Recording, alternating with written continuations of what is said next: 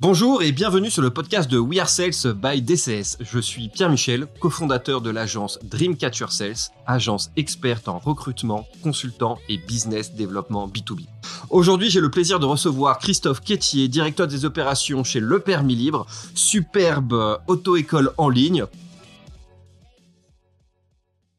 Alors, autre question, euh, si on reprend un peu l'historique, parce que depuis 2014, donc ça fait 8-9 euh, ans que vous êtes sur le marché, euh, comment la boîte a ramp up? Comment elle s'est euh, organisée? Est-ce que ça a été extrêmement progressif? Ou est-ce que tout d'un coup vous avez un, un effet d'accélération depuis, depuis un ou deux ans?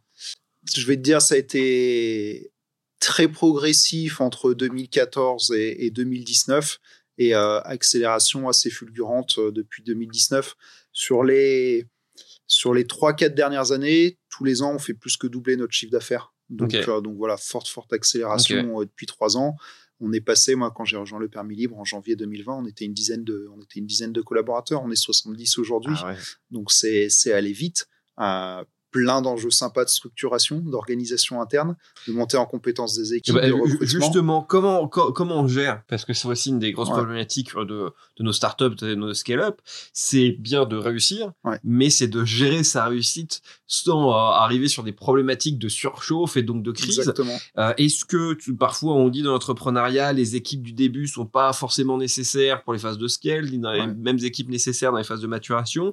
Est-ce que tu es d'accord avec toi et comment tu as géré ça euh, accélération ces deux dernières années? J'ai eu la chance, euh, j'ai eu la chance de pouvoir créer mes équipes en fait euh, de A à Z à mon image avec ce que j'avais envie de mettre en place. Euh, je pense que pour être performant là-dessus et gérer du scale, il faut toujours avoir un coup d'avance. dans ma tête, en permanence, je me dis bah finalement comment on sera dans six mois, comment on sera dans un an, et j'imagine au travers mes recrutements, ma formation, mes équipes internes que je fais évoluer, qui je peux positionner euh, dans six mois, dans un an, euh, quelle va être l'organisation cible. Si je te prends l'exemple du, service enseignant, en trois ans, on a changé euh, cinq fois d'organisation et sur l'année qui arrive, on va changer. Donc, il, faut encore aussi cette capacité dans les personnes qu'on recrute à, s'adapter. Ce que je dis toujours, c'est qu'il y aura une fiche de poste, mais il faut l'oublier parce que dans six mois, elle sera déjà obsolète. au début, finalement, l'équipe sales, tu touches à tout, tu fais tout. Ah, tu fais le sales, tu fais le compte manager, tu fais l'accompagnement, tu fais tout, tout, tout. Plus on avance, plus on s'est spécialisé. On s'est spécialisé. Aujourd'hui, on a trois équipes. Une pure équipe euh, de SDR, on va dire, une équipe de BizDev et derrière une équipe de compte management. Six mois après, on a rajouté par-dessus ça une surcouche de zone géographique. Donc, on s'est dit finalement, pour revenir sur tout ce que j'ai expliqué d'ailleurs de la pertinence data dans une ville, ben on s'est dit chaque sales euh, compte manager vont être spécialisés sur une zone géographique. Donc on est réparti en trois zones le nord, l'île de France et le sud. Donc on a une double matricielle métier et, euh, et zone géographique. Après, par-dessus ça, on a rajouté des leads intermédiaires qui sont aujourd'hui mes relais pour euh, recruter les gens, les former, les accompagner, s'assurer que les objectifs soient atteints. Et donc finalement, aussi bien dans les trois zones géographiques que dans les trois métiers, on a euh, trois leads à chaque fois qui permettent de structurer et de faire évoluer euh, l'organisation. Et, là-dessus, ouais, vraie chance d'avoir pu participer au recrutement euh, du premier sales et, de, la, de, la, structuration de l'équipe de 1 à 15 personnes sur ce côté-là. Et, justement, quelle est l'importance pour toi du recrutement dans ces périodes de scales et à quel point il faut s'impliquer? Est-ce que toi, par exemple, tu étais beaucoup impliqué ah dans, bah, dans, dans, le recrutement? Importance quasi number one pour moi. j'ai si je fais un retour sur les trois ans, 2020-2021, euh, j'ai passé 50% de mon temps à recruter. 50% de ton temps à recruter.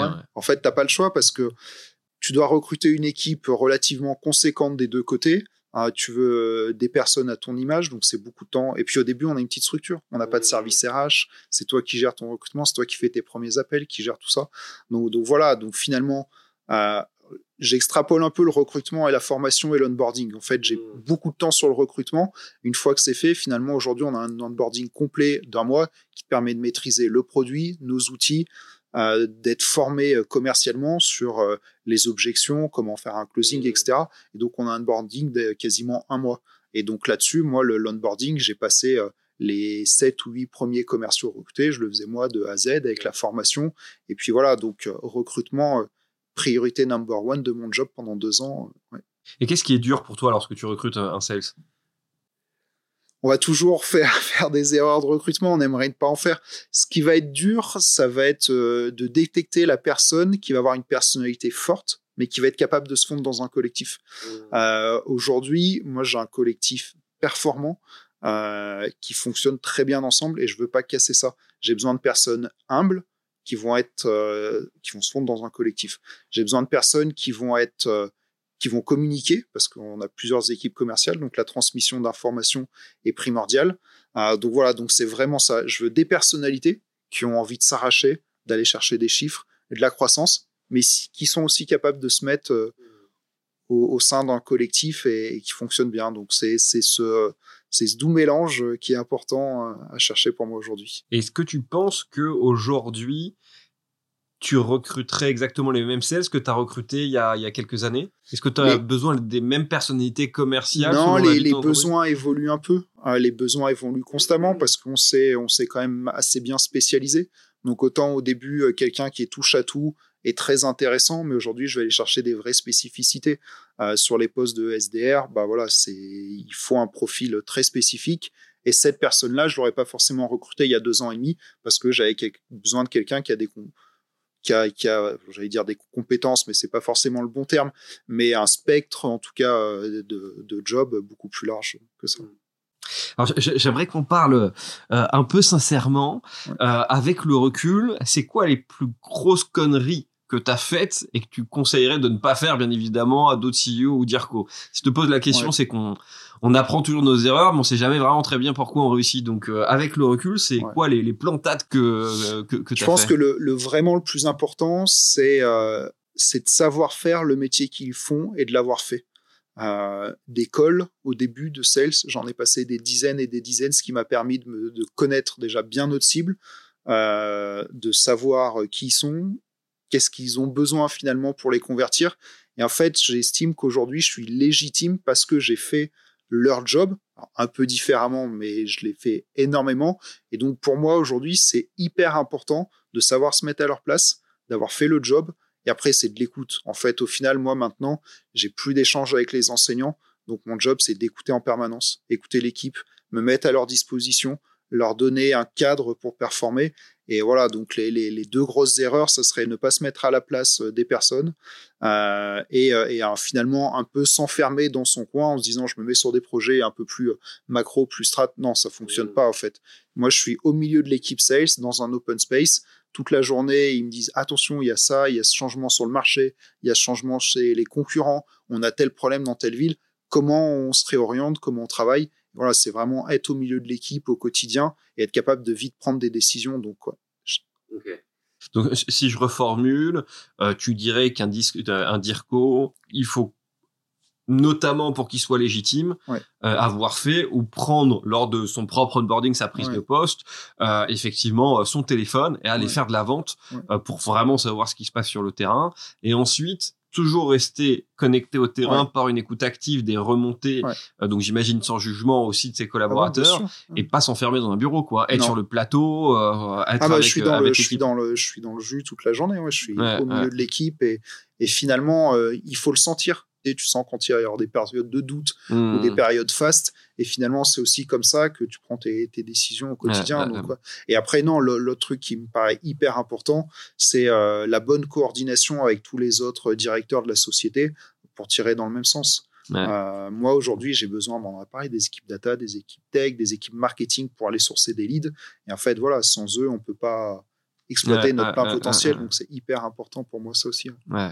Mais je comprends quand tu dis euh, qu'on est avec ces équipes euh, qu'il faille sentir la température, ça se sent surtout quand on a une équipe sales ou CSM, tu sens l'ambiance et c'est ça que je trouve moi très difficile dans les boîtes qui sont en full remote avec une ah, équipe sales, c'est voilà, tu sens quand ça gueule sur les plateaux, ça colle dans tous les sens, ça s'engueule, tu sais qu'il y a du rythme et quand c'est calme plat, tu dis oulala. Non mais c'est exactement l'exemple que que j'allais prendre plein d'avantages du télétravail mais voilà, moi c'est quand, il y a les périodes de full télétravail qu'on a connues de Covid, bah, j'étais le plus malheureux. Parce que je perdais cette relation-là avec le terrain.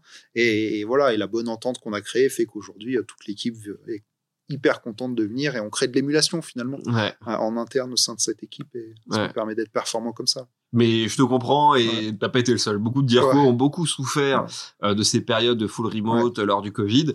Bah parce que notre vie c'est l'équipe quoi. Ah on bah, vit on vit à travers eux. On n'a plus la possibilité de faire de la vente donc on close à travers eux. Quand ils closent on est euh, on est aux anges. On est encore plus aux anges que si on closait nous-mêmes. Ah bah oui. Puis euh, t'as pas la même saveur quand tu closes une vente avec un gros planning d'enseignants. Si t'es chacun dans ta chambre derrière ton PC où tu sais tout, tout le monde est et dans l'open space. Donc, ouais, ça n'a pas la même saveur. Ouais, c'est sûr. Et justement, euh, est-ce que tu as vu des, des, des attentes euh, de tes collaborateurs, euh, que ce soit en recrutement ou existant, entre 2019 et aujourd'hui? Est-ce que tu as dû adapter aussi la manière de travailler de la boîte avec ces, ces nouvelles contraintes? Les attentes, elles changent, oui. Autant, je prends, je prends le permis mais mes jobs d'avant, le télétravail, il y a cinq ans, c'est quelque chose qu'on connaissait pas trop. Hmm. Euh, c'est devenu une attente assez naturelle. Alors, euh, ça va vraiment dépendre des profils. Finalement, il y a deux types de profils. Il y a celui qui va vouloir se dire, euh, je suis en, en full remote, full télétravail.